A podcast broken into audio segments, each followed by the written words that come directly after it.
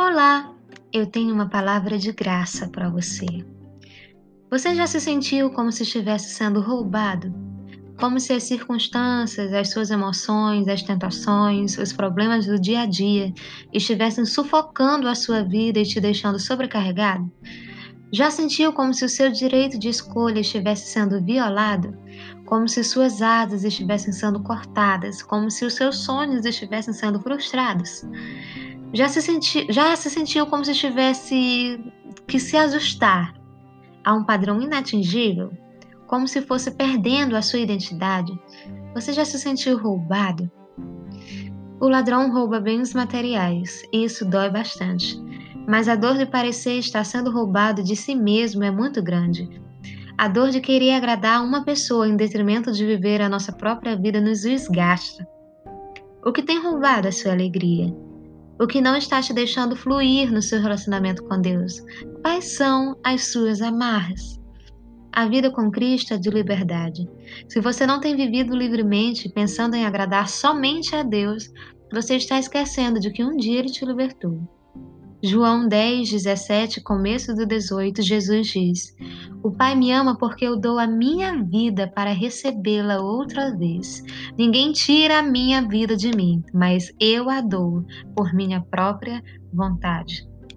Ninguém pode roubar o que Deus te deu. Ninguém pode destruir o que Deus entregou em suas mãos.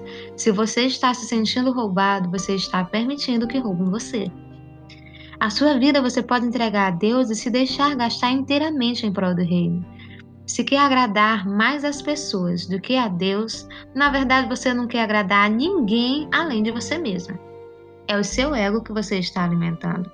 Quando você se deixa ser roubado e começa a se lamentar e todas as suas carências vêm à tona, é aí que você se dá conta de que construiu ídolos nada mais supre você, porque todas as suas expectativas estão em ouvir um muito bem e sentir aquele velho tapinha nas costas.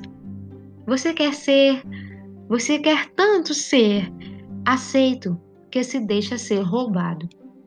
Você se desvia do propósito original e fica vivendo migalhas, vagando em pleno deserto, na vã esperança de que alguém veja você.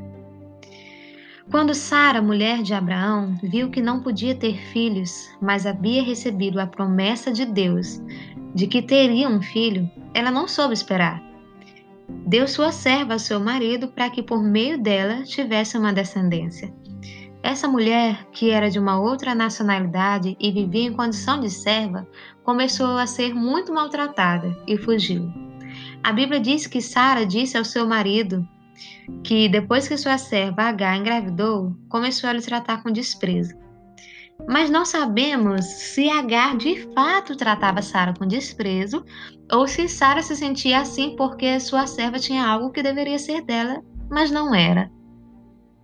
Sara quis se ajustar a um molde, a cultura de sua época que mantinha a descendência por meio de uma concubina, se a esposa não pudesse ter filhos. Sara se sentiu roubada e foi ela que permitiu ser. Quando viu que as coisas não eram exatamente como ela pensava, disse ao seu marido: Que Deus faça justiça entre mim e ti, para saber quem de nós dois é o culpado por essa situação. É muito fácil se fazer de vítima e choramingar quando somos decepcionados e frustrados. É muito fácil procurar de quem é a culpa, mas fomos nós que não confiamos na promessa de Deus, nós que quisemos dar um jeito de antecipar as coisas. Mas essa mulher fugiu muito aflita. E no meio do deserto, perto de uma fonte, o Senhor falou com ela, falou com Agar, e lhe deu instruções, confortou seu coração. Gênesis 16, 13 e 14 diz assim: Então Agar deu ao Senhor este nome, o Deus que vê. Isso porque ela havia porque Deus havia falado com ela e ela havia perguntado a si mesma: Será verdade que eu vi aquele que me vê? É por isso que esse poço que fica entre Cádiz e Berede é chamado de Poço daquele que vive e me vê. Deus ouve, Deus vê, Deus viu Agar no meio do deserto. Ninguém pode escapar do olhar do Senhor. Os seus olhos estão atentos sobre toda a terra. Ele vê você. ele anima você, ele é tudo que você precisa. Você quer a verdade? Quer um tesouro que dure para sempre? Quer segurança e aceitação? Quer ser você mesmo e livre para voar cada vez mais alto? Você quer ser feliz e realizado? Você quer ser valorizado e afirmado? Quer que alguém reconheça o seu trabalho? Alguém que nunca mude com você? Alguém que não tenha duas palavras? Você quer uma rocha para construir a sua vida? Venha a Cristo.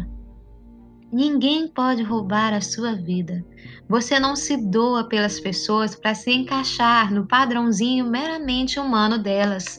Você se doa pelas pessoas porque, primeiramente, entregou a sua vida a Jesus e Jesus deu a vida dele pelas pessoas, não para agradá-las, mas para agradar a Deus. Foi você quem colocou essa corrente sobre você, e é você quem pode tirar. A palavra a seu respeito já foi dita, o veredito a seu respeito já foi dito. Deus já disse como é que você pode agradá-lo, tendo fé. E se você retroceder por um momento, ele não vai se agradar de você.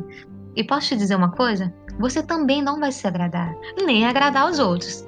Se você deixa que roubem a sua vida, todo mundo perde.